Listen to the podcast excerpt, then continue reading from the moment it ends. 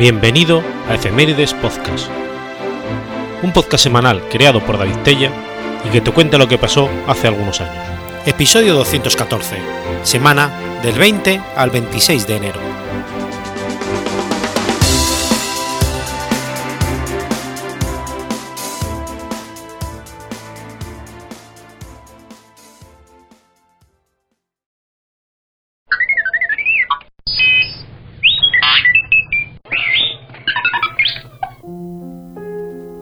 20 de enero de 1942. Se realiza la Conferencia de Bansi. La Conferencia de Bansi fue la reunión de un grupo de representantes civiles, policiales y militares del gobierno de la Alemania nazi sobre la solución final de la cuestión judía. Los acuerdos tomados condujeron al Holocausto.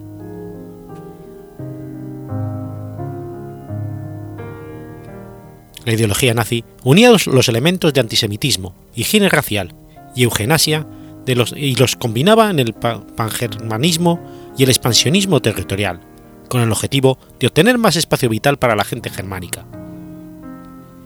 La Alemania nazi trató de obtener su territorio con sendos ataques sobre Polonia y la Unión Soviética con la pretensión de deportar o ejecutar a los judíos y esclavos que allí vivían, los cuales eran considerados inferiores a la raza aria.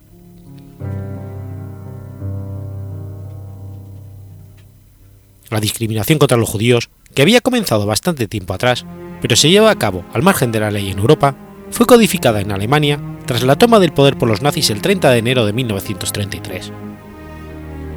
La ley para el restablecimiento del servicio civil profesional, aprobada el 7 de abril de ese mismo año, excluía a la mayoría de los judíos de la profesión legal y del servicio civil. La aprobación de otros decretos similares privó a los judíos de otras profesiones del derecho a ejercerlas. El régimen empleó tanto la violencia como la presión económica para instar a los judíos a abandonar el país voluntariamente. Se prohibió la entrada de los negocios judíos al mercado de la publicidad de los mismos, en los periódicos, mientras que los judíos vieron negada la posibilidad de obtener contratos gubernamentales. Los ciudadanos judíos sufrieron hostigamientos y fueron sujetos a ataques violentos y boicots a todos sus negocios.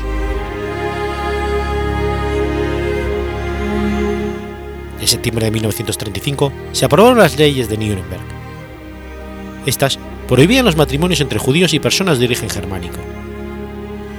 Las relaciones extramatrimoniales entre judíos y alemanes, así como la contratación de mujeres alemanas menores de 45 años, para realizar las tareas del hogar por parte de los judíos. La ley de la ciudadanía del Reich indicaba que solo aquellos que tuviesen sangre alemana podían ser considerados ciudadanos. En consecuencia, los judíos, junto con otros grupos marginales, fueron despojados de su nacionalidad alemana. Un decreto suplementario, emitido en noviembre, definía como judío a cualquiera que tuviera al menos tres abuelos judíos, o en el caso de que el sujeto fuese seguidor de la fe judía, bastaba con tener dos. Al comienzo de la Segunda Guerra Mundial, en el año 1939, alrededor de 250.000 de un total de 437.000 judíos que vivían en Alemania emigraron a los Estados Unidos, Palestina, Reunido y otros países.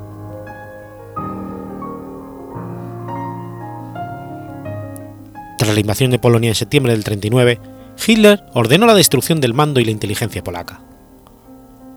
Una lista de las personas a ejecutar había sido elaborada por las SS en mayo del 39 los grupos de operaciones se encargaron de estos asesinatos con el apoyo del Grupo Germánico de Autoprotección Germánica, un grupo paramilitar consistente en personas de etnia alemana que vivían en Polonia. Miembros de las SS, la Wehrmacht y la Policía del Orden también dispararon a civiles durante la campaña polaca. Aproximadamente 65.000 civiles habían sido asesinados a fecha de finales del 39 además de los líderes de la sociedad polaca, también se, asesinaron judíos, prostitutas, gitanos y enfermos mentales. El 29 de noviembre de 1941, Heydrich envió invitaciones para la celebración de una confederación ministerial, la cual tendría lugar el 9 de diciembre en las oficinas de la Interpol en el número 16 de Ankleven, en Bansi. No obstante, el 4 de diciembre cambió la sede de la misma a la que sería la definitiva. Además, adjuntó una copia de la carta que le había escrito Hermann Goering el 31 de julio y en la que le había autorizado para planear la solución final a la cuestión judía. Los ministerios que tendrían representación en la reunión serían el de Interior, el de Justicia, el del Plan de los Cuatro Años, el de la Propaganda y el Ministerio del Reich para los territorios ocupados del Este.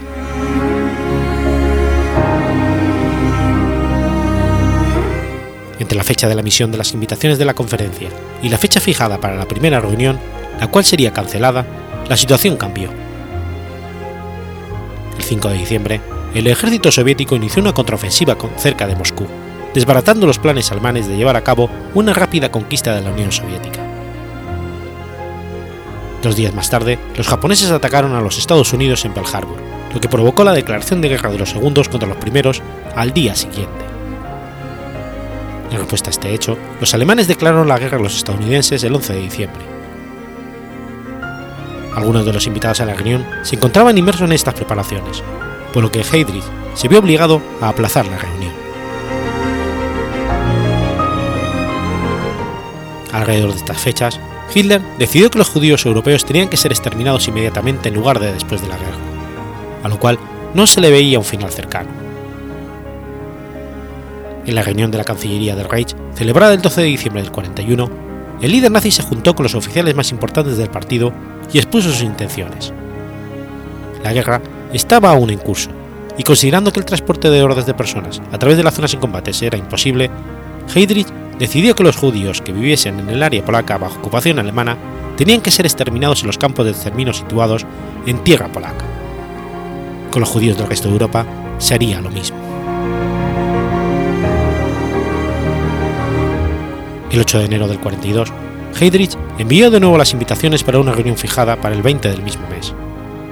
El lugar elegido para la conferencia fue una villa situada en el 56 de Am Groben, Wannsee, con vistas a Grover Wannsee.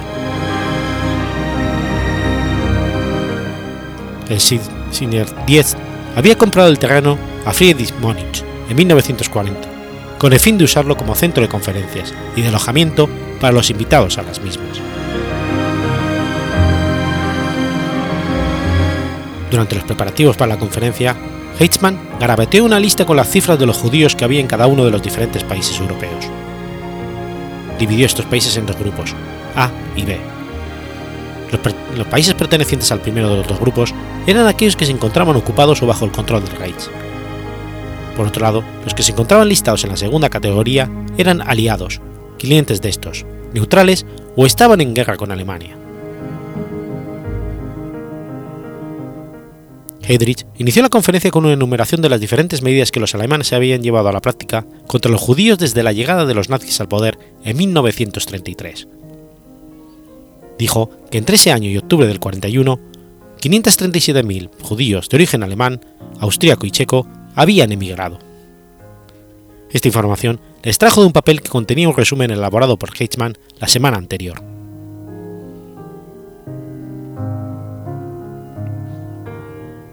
Heinrich informó que había aproximadamente 11 millones de judíos en toda Europa, de los cuales al menos la mitad se encontraban en países fuera del control alemán.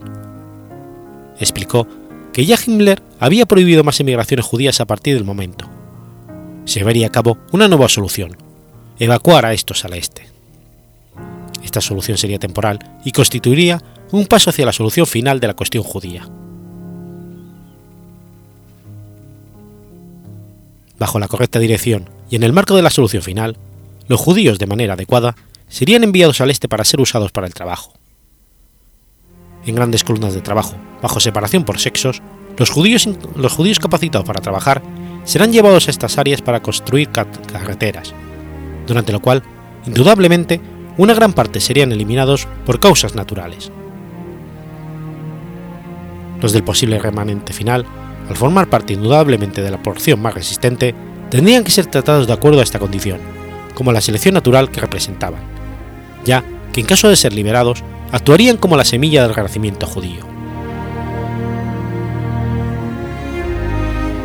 Heydrich continuó diciendo que en el desarrollo de la ejecución práctica de la solución final se peinaría Europa de este a oeste, pero que Alemania, Austria, y el protectorado de, Bohemia y Moravia tendrían prioridad, como consecuencia de los problemas de vivienda y necesidades sociales y políticas adicionales. Esto era una referencia a la creciente presión ejercida por los líderes regionales del partido nazi en Alemania para que los judíos fueran eliminados de las áreas de este modo, que aquellos alemanes que hubiesen quedado sin vivienda a causa de los bombardeos de los aliados pudiesen tener una, así como para hacer espacio para los trabajadores que estaban siendo traídos a la fuerza desde los territorios ocupados. Los judíos evacuados, dijo, serían enviados en primer lugar a guetos de tránsito, situados en la gobernación general, desde los cuales serían transportados hacia el este. Heydrich dijo que para evitar las dificultades legales y políticas que pudiesen surgir era importante definir quién era judío para los propósitos de la evacuación. Con ese propósito, definió la categoría de personas judías que no serían asesinadas. Estas contenían a los judíos mayores de 65 años y a los judíos veteranos de la Primera Guerra Mundial que hubiesen sufrido durante dicha contienda lesiones graves o que hubieran recibido la Cruz de Hierro. Estos serían enviados al campo de concentración de Theresienstadt, en vez de ser ejecutados. Gracias a esta solución, afirmó, se ahorrarían muchas intervenciones de una sola atacada.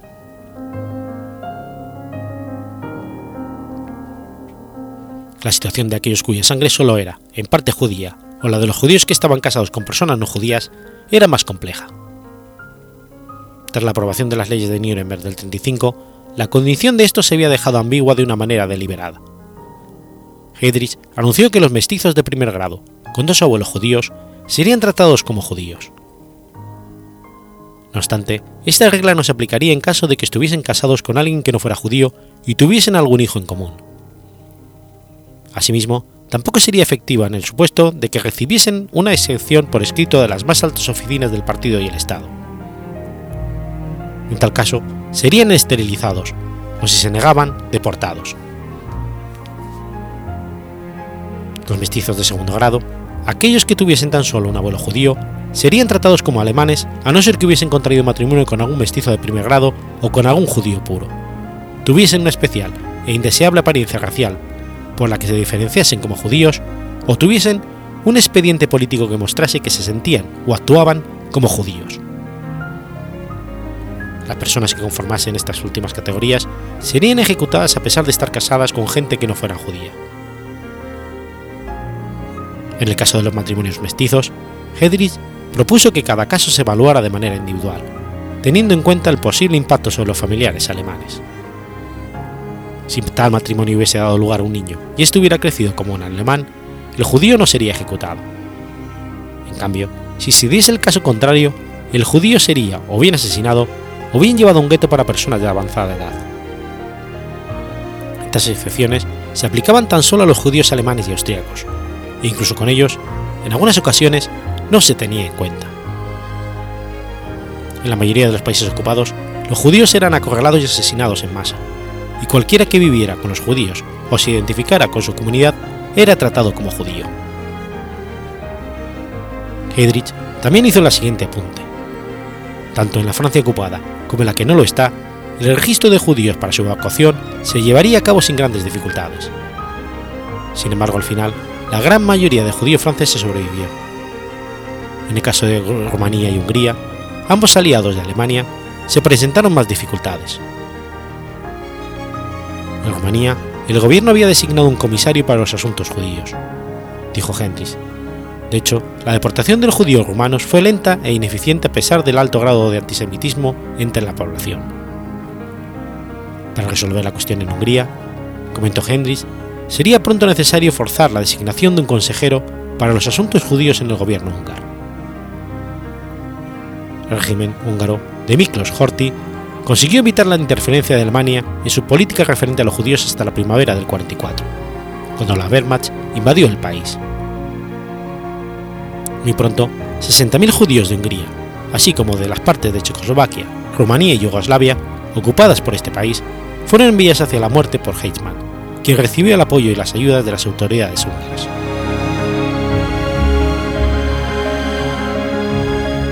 La conferencia de Bansi duró tan solo 90 minutos. La enorme importancia que los escritores posteriores a la guerra le dan atribuido no era tan evidente para la mayoría de los que tomaron parte en la misma. Heydrich no organizó la reunión para tomar decisiones importantes acerca de la cuestión judía. Las ejecuciones masivas de, judías, de judíos en los territorios conquistados de la Unión Soviética y Polonia ya estaban en curso, y un nuevo campo de exterminio estaba en proceso de construcción en Belzec, cuando se llevó a cabo la reunión. Asimismo, había más campos de este tipo en fase de planificación.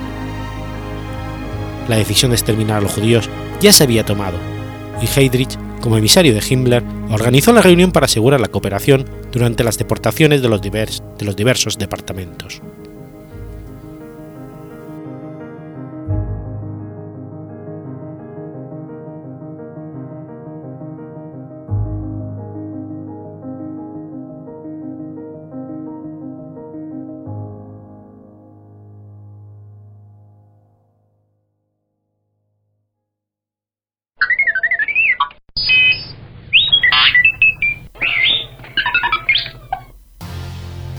21 de enero de 1761. Nace Diego Muñoz Torrero. Diego Muñoz Torrero y Ramírez Moyano fue un sacerdote, catedrático y político español que tuvo un destacado papel en la elaboración de la Constitución española de 1812. Como diputado de las Cortes de Cádiz, fue el principal artífice del fin de la Inquisición española y uno de los máximos defensores de la libertad de imprenta. Era hijo de Diego Antonio Muñoz Torrero, boticario y maestro de latín, con quien estudió hasta su ingreso en la Universidad de Salamanca, a los 11 años, para estudiar allí teología y filosofía. Se ordenó sacerdote y fue nombrado en 1784 catedrático de filosofía de la Universidad de Salamanca, formando parte desde entonces de un grupo de profesores y alumnos que emprendió una importante renovación de la enseñanza. En 1787 fue nombrado por unanimidad rector de la Universidad de Salamanca. Durante su ejercicio como rector, llevó a cabo varias medidas. La conservación de la colección de hierbas existentes en la universidad, incrementó los fondos existentes en la, biblioteca universitaria, solventó los conflictos existentes entre las facultades de Medicina y Artes, por un lado, y las de Teología y Jurisprudencia por el otro, así como la creación del Colegio de Filosofía. También se preocupó por la reforma de los métodos de enseñanza y por el cambio de planes de estudios, prácticas académicas y libros de textos.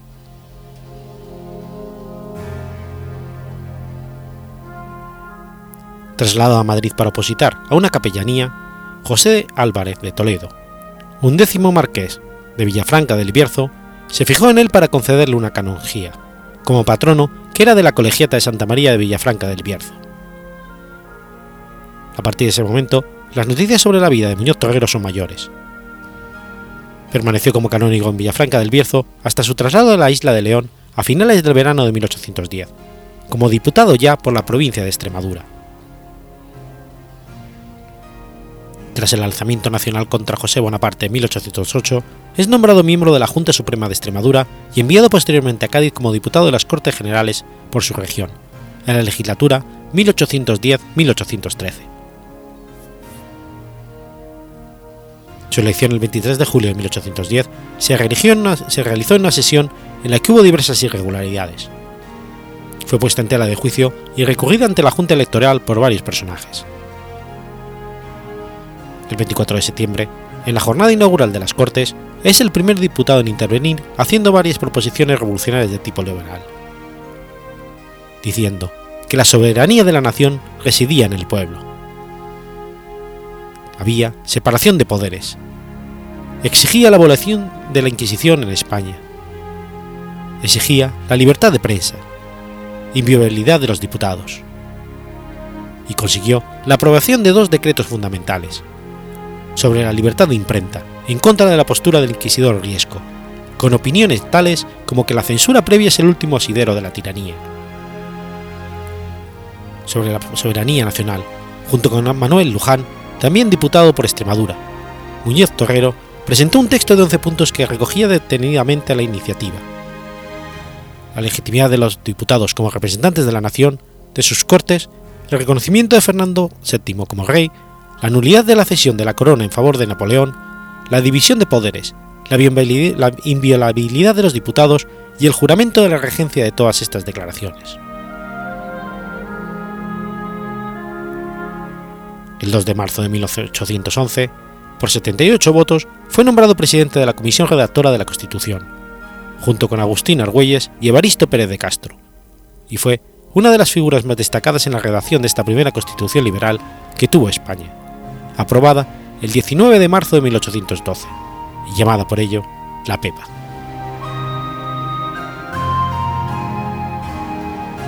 Monédota, la bandera de las Cortes, de tafetán con dos franjas rojas y una amarilla intermedia, todas de igual anchura, fue regalo de Muñoz Torrero, bandera que más tarde fue utilizada por la Milicia Nacional a partir de 1820.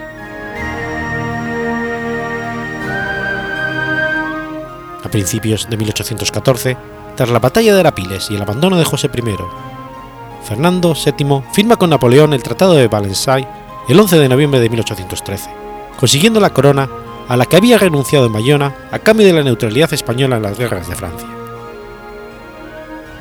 A su regreso, en marzo de 1814, y pese a que en el tratado se comprometía al perdón de los afrancesados, en lugar de prestar juramento a la Constitución, Fernando da un golpe de Estado con ayuda del general Laelio, disuelve las Cortes el 10 de mayo y declara nulas todas las disposiciones tomadas por ellas, persiguiendo y encarcelando a los que participaron en ellas. Por liberal, Muñoz Torrero fue detenido, y por su condición de sacerdote fue encerrado en el monasterio de San Francisco de Padrón, donde permaneció seis años.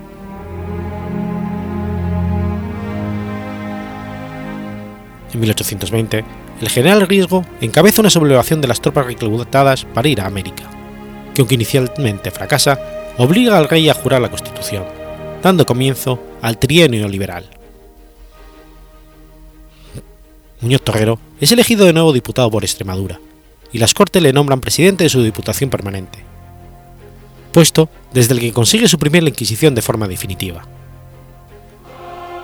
El gobierno le nombra obispo de Guadix, pero el Papa no refrenda dicho nombramiento, aparentemente por los informes del, del inquisidor granadino Verdejo, que era canónigo de Guadix y absolutista acerco. En 1823, los 100.000 hijos de San Luis, enviados por la Santa Alianza, devuelven a Fernando VII sus prerrogativas absolutistas el 1 de octubre, dando comienzo a la década ominiosa. Muñoz Torrero huye a Portugal, donde también es perseguido por sus ideas liberales. Hecho prisionero, es encerrado en la torre de San Julián de la Barra y torturado, permaneciendo hasta su muerte, ocurrida el 16 de marzo de 1829. Su cuerpo fue trasladado al cementerio San Nicolás de Madrid en 1864 y colocado en el mausoleo conjunto, una cripta construida en 1857 bajo una estatua que representa la libertad y donde se encuentran los cuerpos de Agustín de Argüelles, José María Calatrava, Juan Álvarez Mendizábal, Diego Muñoz Torrero, Francisco Martínez de la Rosa y Salustiano Olozaga.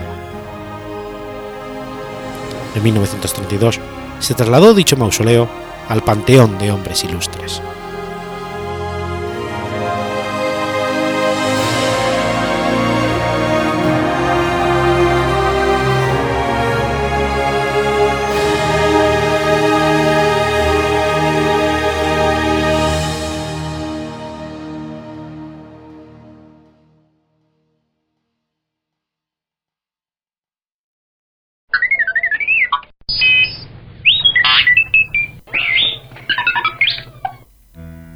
22 de enero de 1592.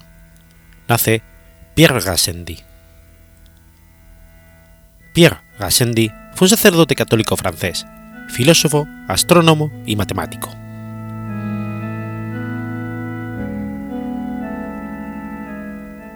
Natural de la Provenza, de familia pobre, destacó enseguida por sus dotes. Fue enviado a estudiar a Digne y luego a la Universidad de Aix, Llegó a ser profesor de matemáticas en el College Royal y consiguió asimilar una erudición muy extensa en autores clásicos y modernos, como percibió Leibniz.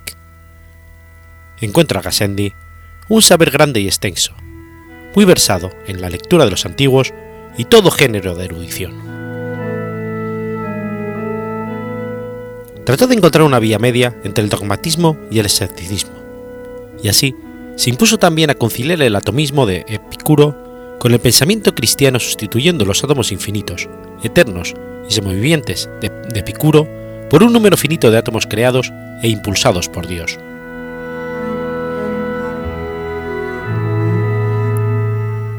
Entre sus convicciones encontramos las siguientes. La materia está formada por partículas indivisibles o átomos. Imaginó a los átomos diminutos y compactos, de tamaños diferentes. Fue crítico con el cartesianismo y admiraba a Hobbes por la fuerza y libertad de su pensamiento. También criticó el aristotelismo y el escolasticismo. Resucitó el, auto, el atomismo materialista de Epicuro y Lucrecio.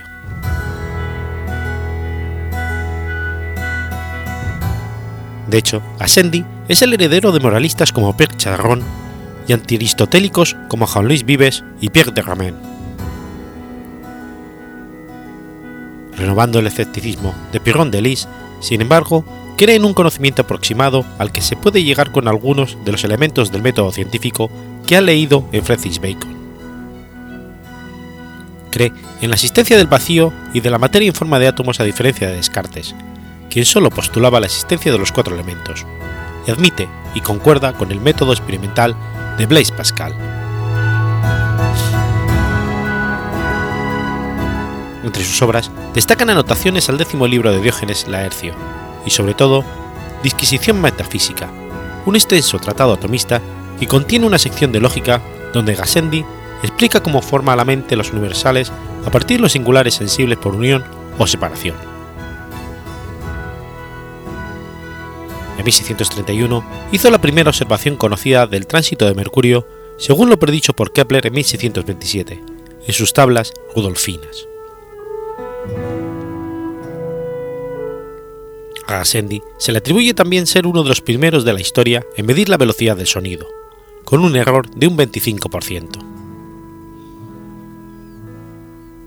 En 1647 publicó Instituto Astronómica, donde se reflejan los conocimientos astronómicos de la época.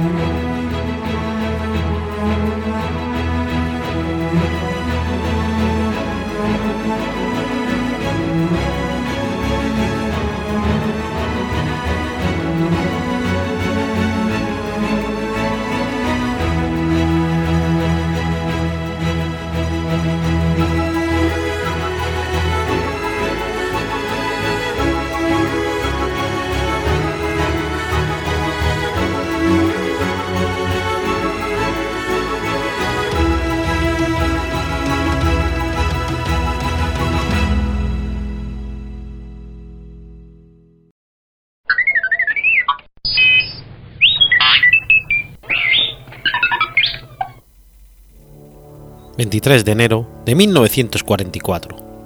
...muere Edward Munch.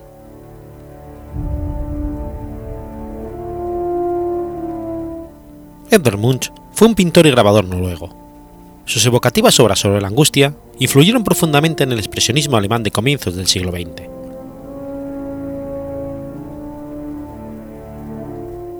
Edward Munch nació el 12 de diciembre de 1863 en Lotten, Noruega. Hijo del médico militar Dr. Christian Munch y su esposa Laura Catherine.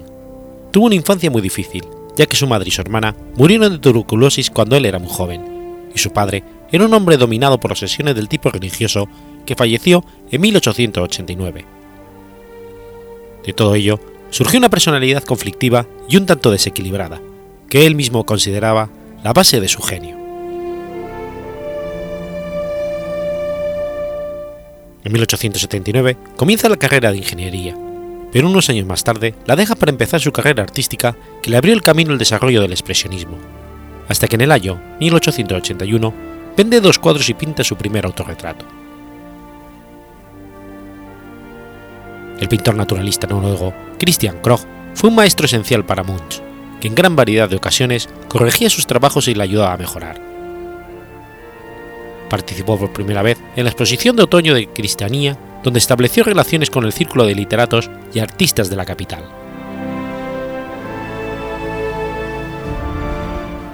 En 1885 hizo el primero de sus numerosos viajes a París, donde conoció los movimientos pictóricos más avanzados y se sintió especialmente atraído por el arte de Gauguin.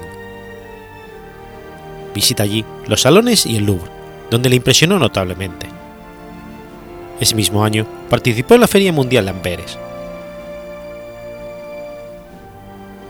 Tras una primera influencia de la pintura impresionista y postimpresionista, comienza a pintar tres de sus grandes obras. El día siguiente, Pubertad y La niña enferma, la cual causa un escándalo en la exposición de otoño de Oslo del año 1886. No tardó en crear un estilo sumamente personal, basado en acentuar la, fuerza expresiva de la línea, reducir las formas de su expresión más esquemática y hacer un uso simbólico, no naturalista, del color, y de ahí su clasificación como pintor simbolista. En su primera exposición individual, con 110 cuadros en Oslo, hizo que una parte del público lo aclamara con entusiasmo. En el año 1890, la influencia del neoimpresionismo en sus obras fue muy notoria. Ese año recibe su segunda beca estatal, y un año más tarde comienza a desarrollar los motivos del friso de la vida, ciclo pictórico que incluye muchas de sus obras más conocidas que en su conjunto pretenden dar una visión unitaria de la vida. Dibuja ampliamente las memorias personales de Munch, incluyendo la devastadora pérdida de su madre, Laura Munch, y de su hermana favorita, Sophie.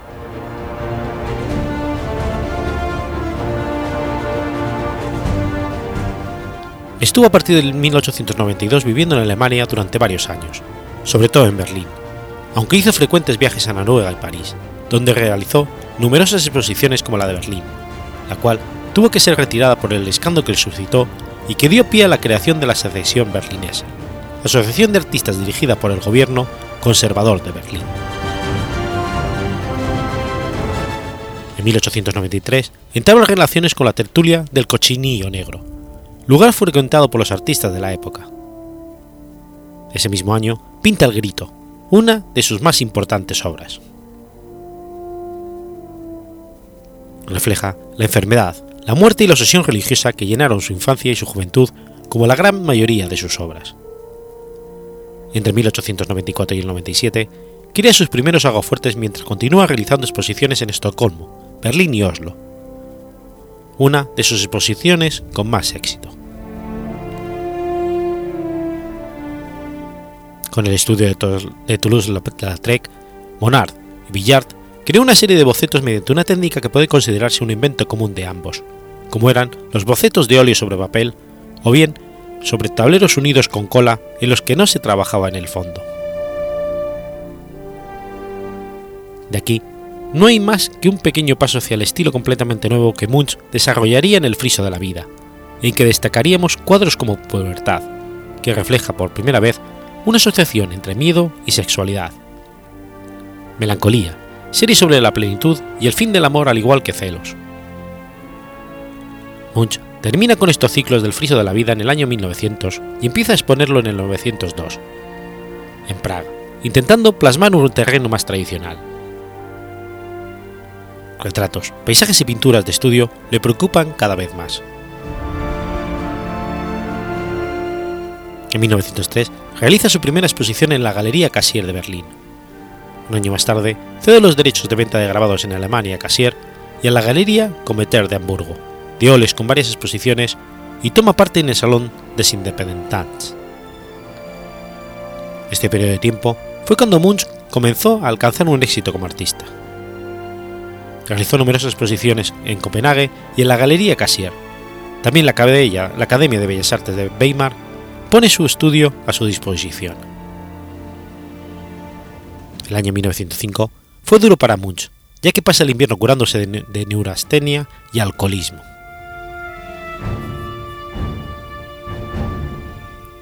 En 1906, Max Reinhardt le encargó un diseño de los decorados para los fantasmas y Eda Gabler de Ibs así como un friso para un salón de su teatro en Berlín.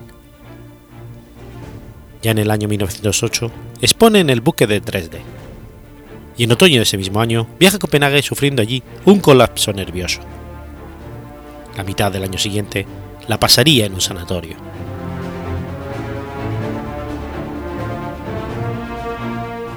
En 1909 regresa a Noruega y Rasmus Meyer le compra un gran número de cuadros de su colección. Realiza una gran exposición en Oslo. Estos años hace numerosos viajes por sus continuas crisis nerviosas a pesar de su éxito. Visita Berlín, Frankfurt, Colonia, París, Londres, Estocolmo, Hamburgo, Lübeck y Copenhague. Recibió amplios honores con ocasión de su 50 aniversario ya en 1913. Años más tarde, en 1918, publica un panfleto del friso de la vida en el que incluye sus obras maestras. Los siguientes años Munch decide retirarse un poco. Recibe numerosos honores con ocasiones de su 70 aniversario, ya que una afección ocular en el año 1930 le hace casi imposible trabajar. Tuvo una mala época como pintor, pues el gobierno nacionalsocialista confiscó 82 cuadros suyos de los museos alemanes. Sus pinturas fueron consideradas como degeneradas. La mayoría de sus cuadros plasmaban la muerte o temas que en aquella época resultaban muy polémicos. En 1940, con la invasión del régimen nazi a Noruega, le retiraron muchos de sus cuadros de las galerías de arte porque pensaban que escandalizaban a sus visitantes. Munch no quería tener ningún tipo de relación con los invasores, ya que le consideraban un demente. Durante la Segunda Guerra Mundial, Munch se hace mundialmente conocido y expone por primera vez sus cuadros en los Estados Unidos, en 1942, en Nueva York. Con motivo de su 80 cumpleaños, es objeto de grandes homenajes. A pesar de su mal estado de salud, en el que sufre continuamente resfriados, acude a todos ellos con gran honor.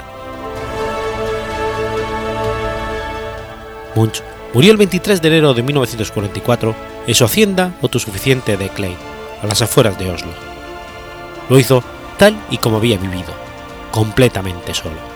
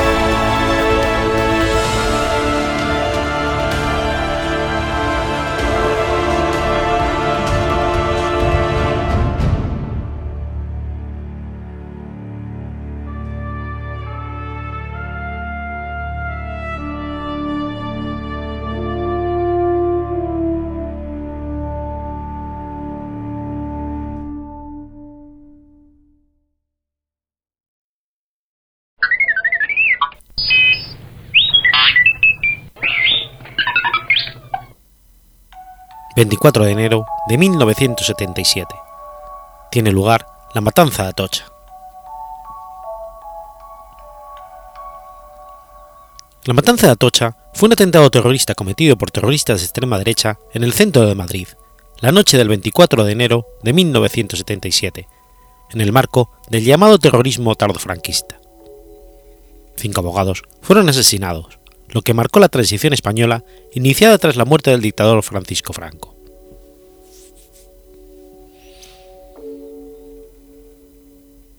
Los terroristas llamaron al timbre del piso entre las diez y media y, once menos cuarto de la noche. Al parecer, iban en busca del dirigente comunista Joaquín Navarro, secretario general del Sindicato de Transportes de la CEO, en Madrid, convocante de unas huelgas anteriores, que en buena medida desarticularon la que llamaban mafia franquista del transporte. Al encontrarlo, ya que había salido un poco antes, decidieron matar a los presentes. Eran dos jóvenes con armas de fuego con quienes iba una tercera persona, encargada de cortar los cables del teléfono y registrar los despachos. Esa misma noche, varios individuos asaltaron también un despacho del sindicato UGT en la calle Fernando VI, que se hallaba vacío. Como consecuencia de los disparos, resultaron muertos los abogados laboralistas Enrique Valdelvira Ibáñez, Luis Javier Benavides Orgaz y Francisco Javier Sauquillo. El estudiante de Derecho, Serafín Holgado, y el administrativo Ángel Rodríguez Leal. Resultaron gravemente heridos Miguel Sarabia Gil, Alejandro Ruiz Huerta Carbonel, Luis Ramos Pardo y Lola González Ruiz, casada con Sauquillo. Una de las abogadas del bufete, Manuela Carmena, logró evitar el atentado porque Luis Javier Benavides le había pedido usar su despacho para una reunión, así que se marchó a otro bufete situado a dos manzanas de distancia de la misma calle.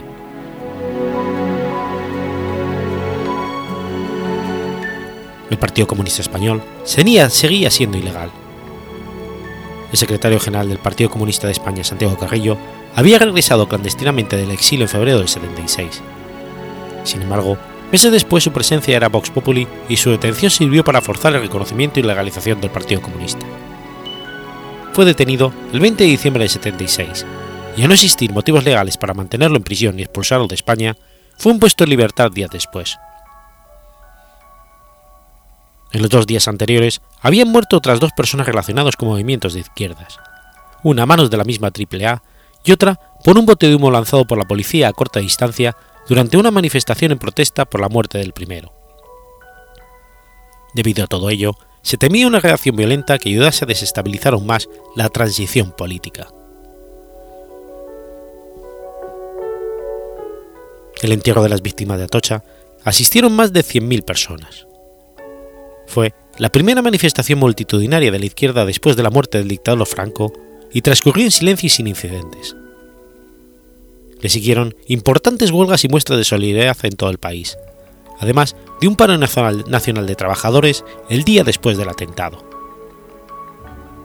En estas muestras de fuerza se dio la paradoja de que las fuerzas de seguridad incluso protegieron a los miembros de un partido todavía ilegal, contribuyendo en buena medida para su legalización.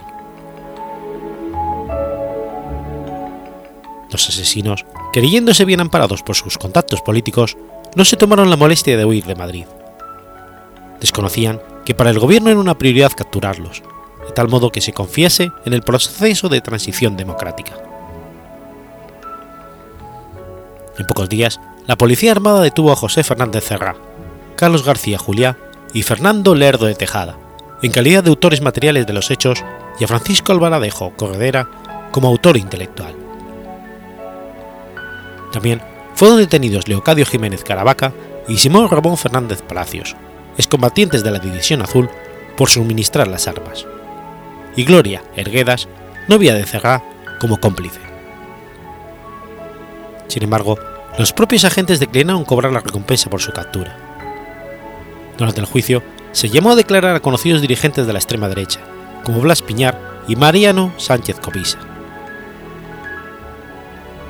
No obstante, hubo dudas y polémicas de si no habría alguien con una mayor responsabilidad en los atentados. El juez de la Audiencia Nacional encargado del caso, Rafael Gómez Chaparro, se negó a investigar más allá de los encausados comentados. La fuga antes del juicio del Lerdo de Tejada, que continúa en paradero desconocido, a pesar de su delito prescribió en el 97, durante un extraño permiso penitenciario por Semana Santa que Gómez Chaparro le concedió en abril del 79, contribuyó a profundizar estas dudas que han perdurado hasta la actualidad. Además, Simón Ramón Fernández Palacios falleció el 23 de enero del 79. La Audiencia Nacional condenó a los acusados un total de 464 años de cárcel. José Fernández Ferrá y Carlos García Juliá, autores materiales de los hechos, a 193 años de prisión cada uno, 63 a Francisco Alvaradejo Corredera, cuatro años a Leocadio Jiménez Caravaca y a Gloria Ergueda Serrando, a un año.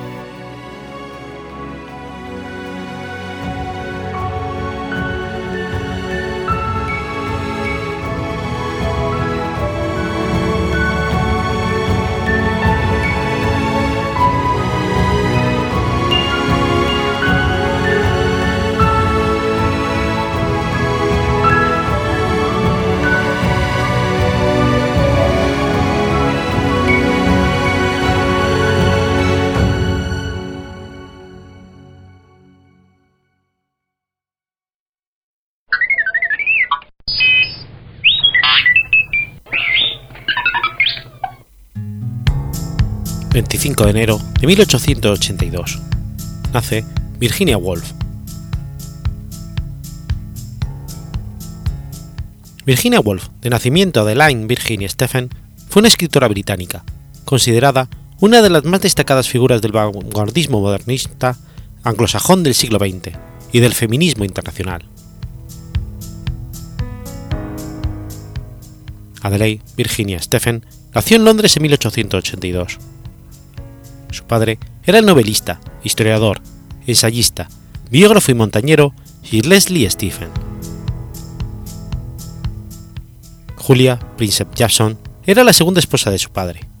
Había nacido en la India, hija del doctor John y María Pate Jackson, y más tarde se había trasladado a Inglaterra con su madre, donde trabajó de modelo para los pintores prerrafaelistas como Edward Bourne Jones.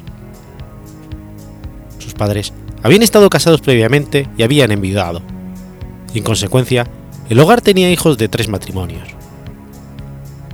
Leslie tenía una hija de su primera esposa, Minnie Trackeray, Laura McPace Stephen, que fue declarada mentalmente incapaz y vivió con la familia hasta que fue ingresada en un psiquiátrico en 1891. Julia tenía tres hijos de su primer marido, Herbert Duckworth, George, Stella y Gerard Duckworth. Leslie y Julia tuvieron cuatro hijos más: Vanessa Stephen, Toby Stephen, Virginia y Adrian Stephen.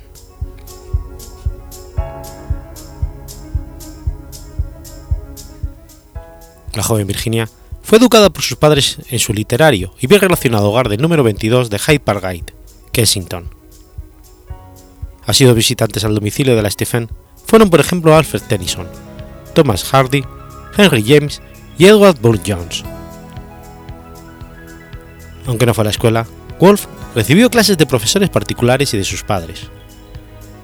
La eminencia de Sir Leslie Stephen como editor, crítico biógrafo y su relación con William Thackeray significan para que sus hijos fueran criados de un entorno lleno de influencias de la sociedad literaria victoriana.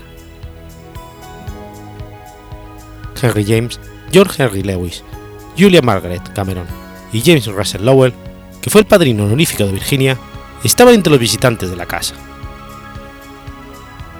Julia Stephen estaba igualmente bien relacionada. Descendía de una camarera de María Antonieta. Provenía de una familia de famosas bellezas que dejaron su impronta en la sociedad victoriana con modelos para los artistas prerrafaelistas y los primeros fotógrafos. Además, acompañando a estas influencias, estaba la inmensa biblioteca en la casa de los Stephen, de la que Virginia y Vanessa aprendieron los clásicos y la literatura inglesa. Sin embargo, según las memorias de Wolf, sus recuerdos más vividos de la infancia no fueron de Londres, sino de St. Ives de Cornwallis, donde la familia pasó sus vacaciones de verano entre 1882 y 1894. La casa de veraneo de los Stephen, Talent House, tenía vistas a la playa de Postminster y al faro de Godrey todavía se alza en el mismo lugar, aunque en cierta medida alterada. Recuerdo esas vacaciones familiares e impresiones del paisaje, especialmente el faro, impregnaron la ficción que Wolf escribió en años posteriores, principalmente al faro.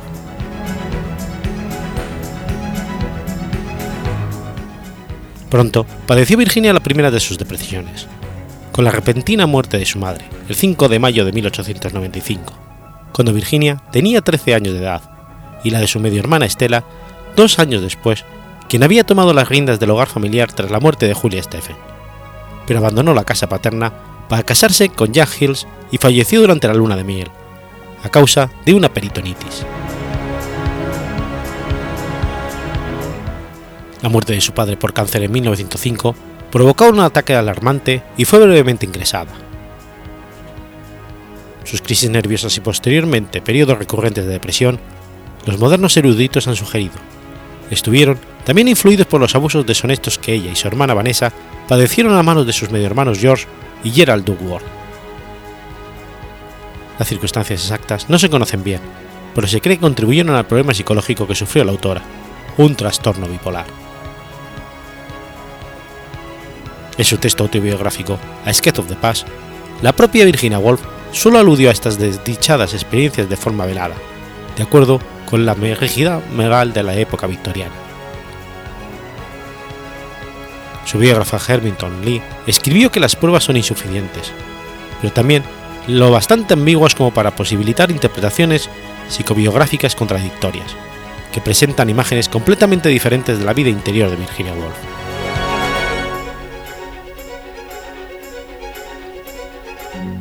A lo largo de su vida, Woolf se vio acosada por periódicos cambios de humor y enfermedades asociadas.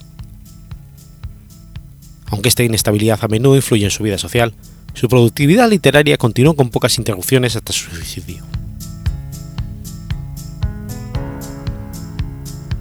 Después de la muerte de su padre y segunda crisis nerviosa de Virginia, Vanessa y Adrián vendieron el número 22 de Hyde Park y compraron una casa en el número 46 de Gordon Square en Bloomsbury.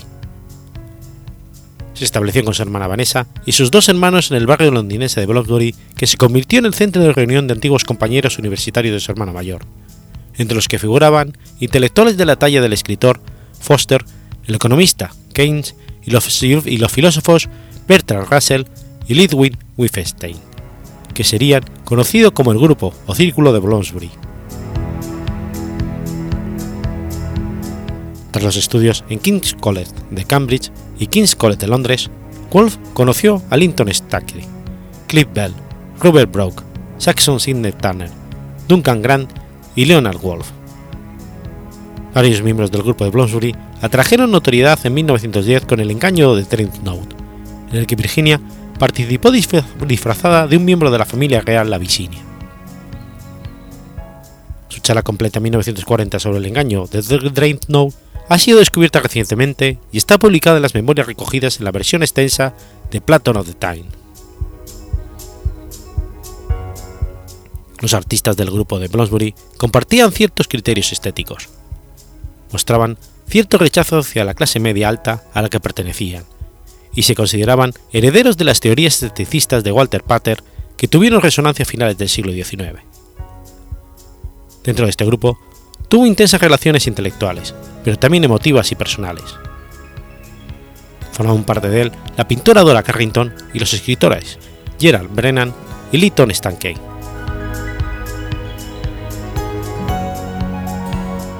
En 1912, cuando contaba 30 años, se casó con el escritor Leonard Wolf, economista y miembro también del grupo de Bloomsbury. Los dos colaboraron también profesionalmente, fundando juntos en el 17 la célebre editorial Howard Press, que editó la obra de la propia Wolf y la de otros relevantes escritores, como Catherine Mansfield, Elliot Sigmund Freud, Lawrence van der Post y otros.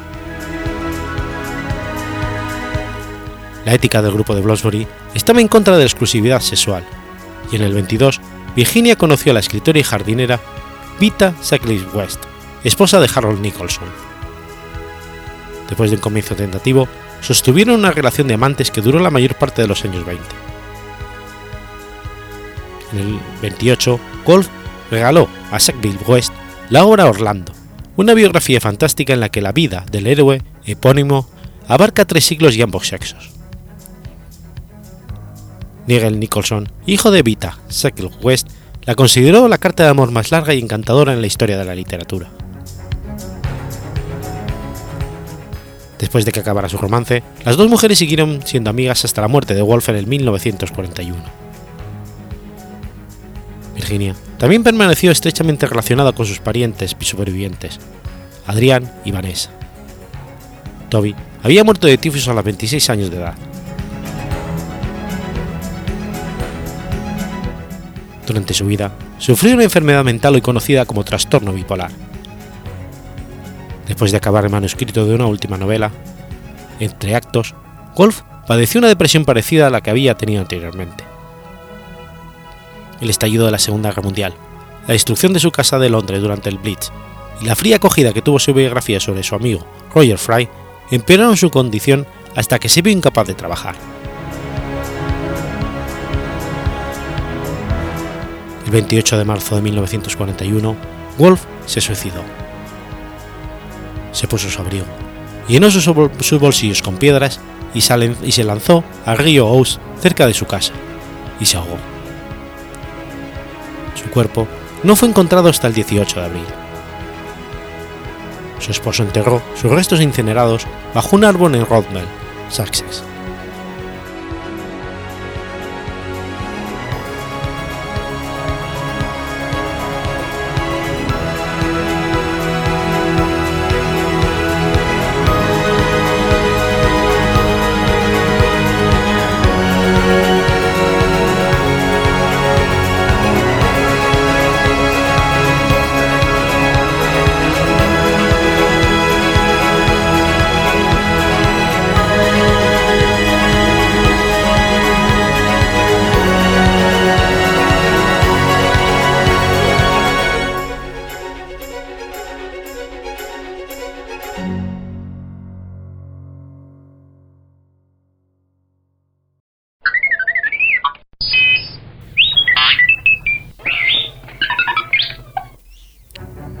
26 de enero de 1641.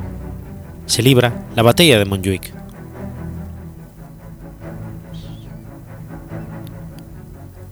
La batalla de Montjuic tuvo lugar seis meses más tarde del alzamiento campesino conocido como Corpus de Sangre, contra los soldados de, de los Habsburgo alojados en Cataluña. La batalla inició la Guerra de los Segadores que duró 19 años.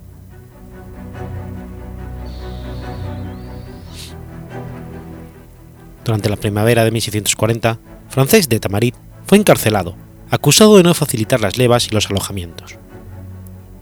Los campesinos rebelados entraron en Barcelona el 22 de mayo y le pusieron en libertad.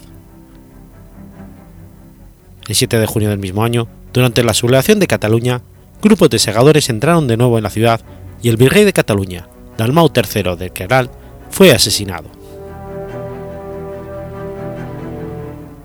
En septiembre, el ejército de Felipe IV, formado por 22.000 infantes y 13.500 caballos, comandado por el marqués de los Vélez, ocupó Tortosa. En diciembre, después de la batalla de Cambrils, Fajardo avanzó hacia Barcelona. Después de que Roger de Boston, el barón de Spennan, rindiese la ciudad de Tarragona y pactase la retirada de las tropas francesas, los sublevados fueron derrotados por las tropas reales en Martorell, encontrándose estas a las puertas de Barcelona.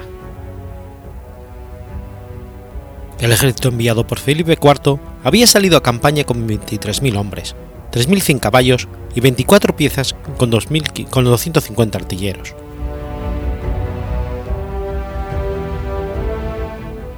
Durante la batalla acudieron al Monjito a caballería de Barcelona y 2.000 peones. La caballería francesa dirigida por Henry Robert de Serignac, se desplegó en la llanura para atacar las posiciones españolas. Aubigny se situó en la montaña de Montjuic con franceses y catalanes, mientras Miguel Torreyes dirigía la Coronelia de Barcelona y el resto de las fuerzas catalanas para defender la ciudad. En la ermita de Santa Madrona se encontraron las tropas de Gallard y Valencia. Pedro Fajardo optó por atacar Barcelona rápidamente para evitar los posibles refuerzos que pudieran llegar desde el interior, atacando por Montjuic, donde el ejército se había de apostar y abastecerse por mar.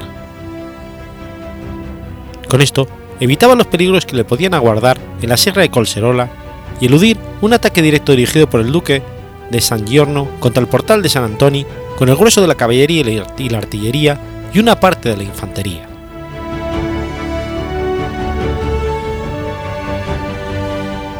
el asalto a partió de tres puntos. Los tercios de Mascarenas y el irlandés de Ticonel desde el Llobregat, los tercios de Diego de Cárdenas Luzón desde Sants y finalmente desde la Cruz Cubierta los dos tercios mandados por el marqués de Montara. Este último se dirigió a la ermita de Santa Madrona para cortar el camino entre la ciudad y Montjuic, donde se retiraron los catalanes para instalarse en el camino trincherado de Montjuic para proteger las municiones y los refuerzos. El resto del ejército con la caballería de las órdenes se quedó al pie de la montaña.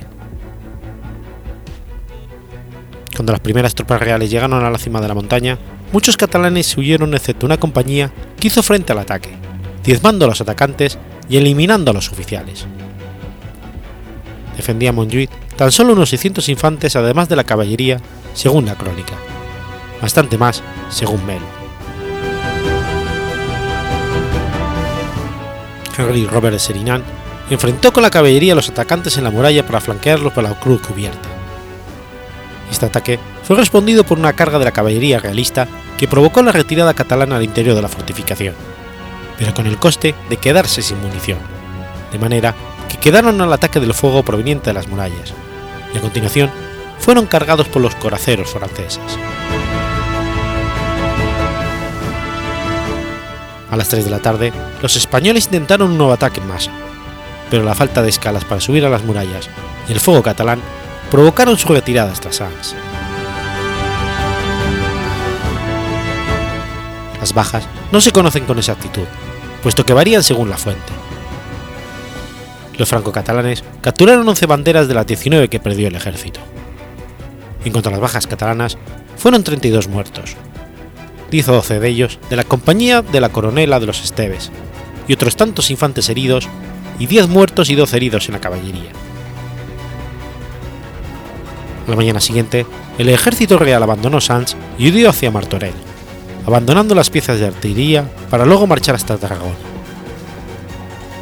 Al cabo de siete días, el ejército llegó a Tarragona con 16.000 hombres y 2.500 caballos. Paul Claris murió un mes después de la batalla y las nuevas autoridades no pudieron parar los excesos de los lugartenientes franceses. La inevitable intervención francesa convirtió a Cataluña en un frente más de la Guerra de los Treinta Años, que enfrentó a la monarquía española de los Habsburgos y a la monarquía francesa por la lucha de la hegemonía en Europa.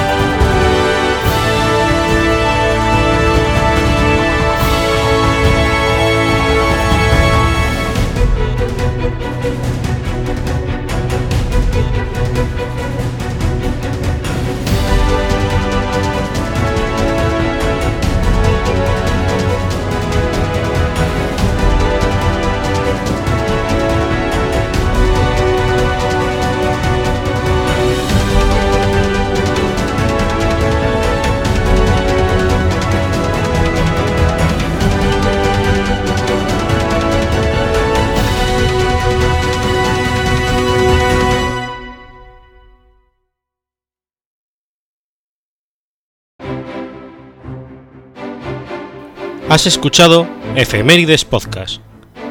Si quieres ponerte en contacto conmigo, puedes hacerlo por Twitter a la cuenta arroba efemeridespod o mi cuenta personal, arroba telladavid, o por correo electrónico a la dirección efemeridespod.gmail.com. También puedes visitar la página web efemeridespodcast.es. Y recuerda que puedes suscribirte por iTunes y por iBox, y tienes un episodio nuevo cada lunes.